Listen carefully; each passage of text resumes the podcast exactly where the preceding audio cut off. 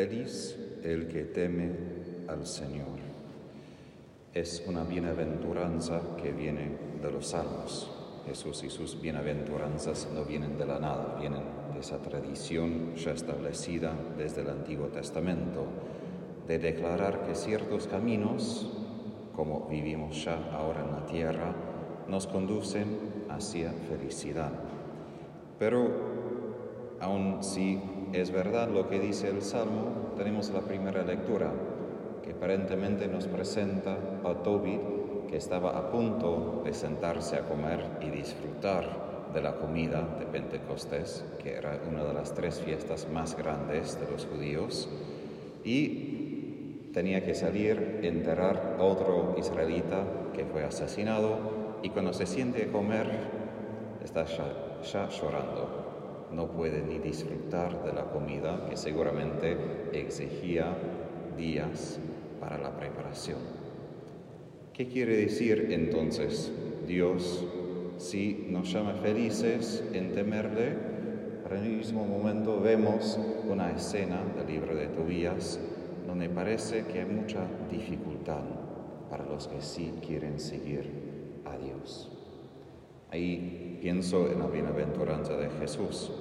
Bienaventurados los que lloran, los que hacen luto, porque serán consolados.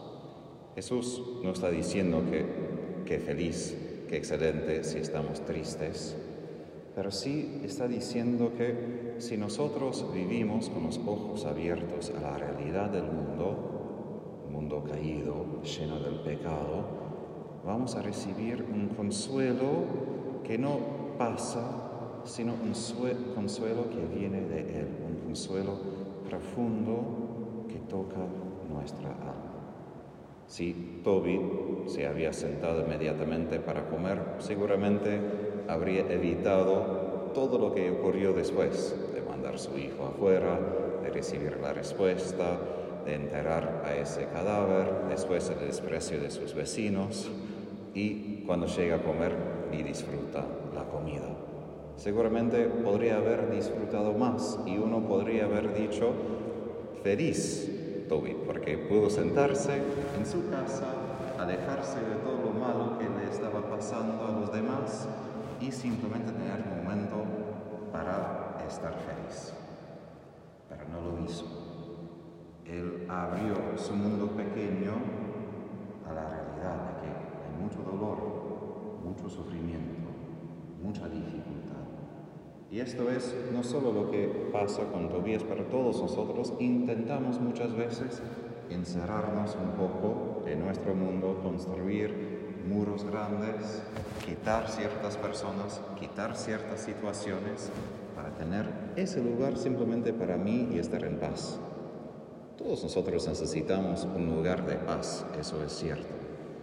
Pero también no podemos fingir ser como abrestuces con la cabeza en el suelo, imaginando que el mundo es mejor de lo que es. No es tan bueno.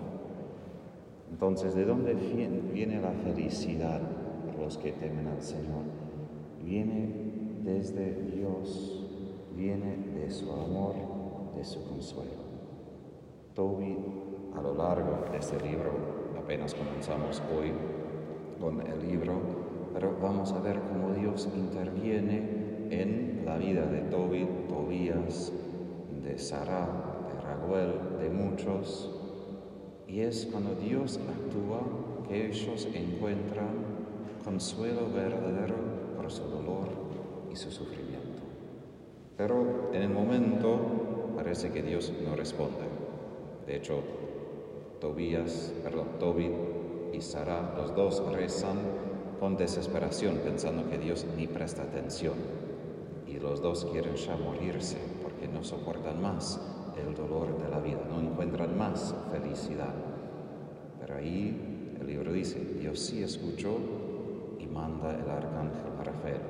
Vamos a leer en los días que vienen.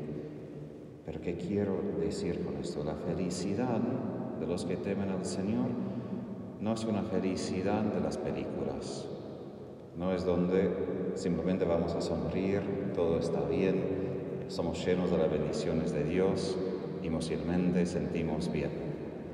Recuerdo estando con mi hermano mayor, él me dijo, y tiene un matrimonio excelente, pero él me dijo, yo ni mi esposa ni miramos las películas románticas, porque no es la realidad de matrimonio.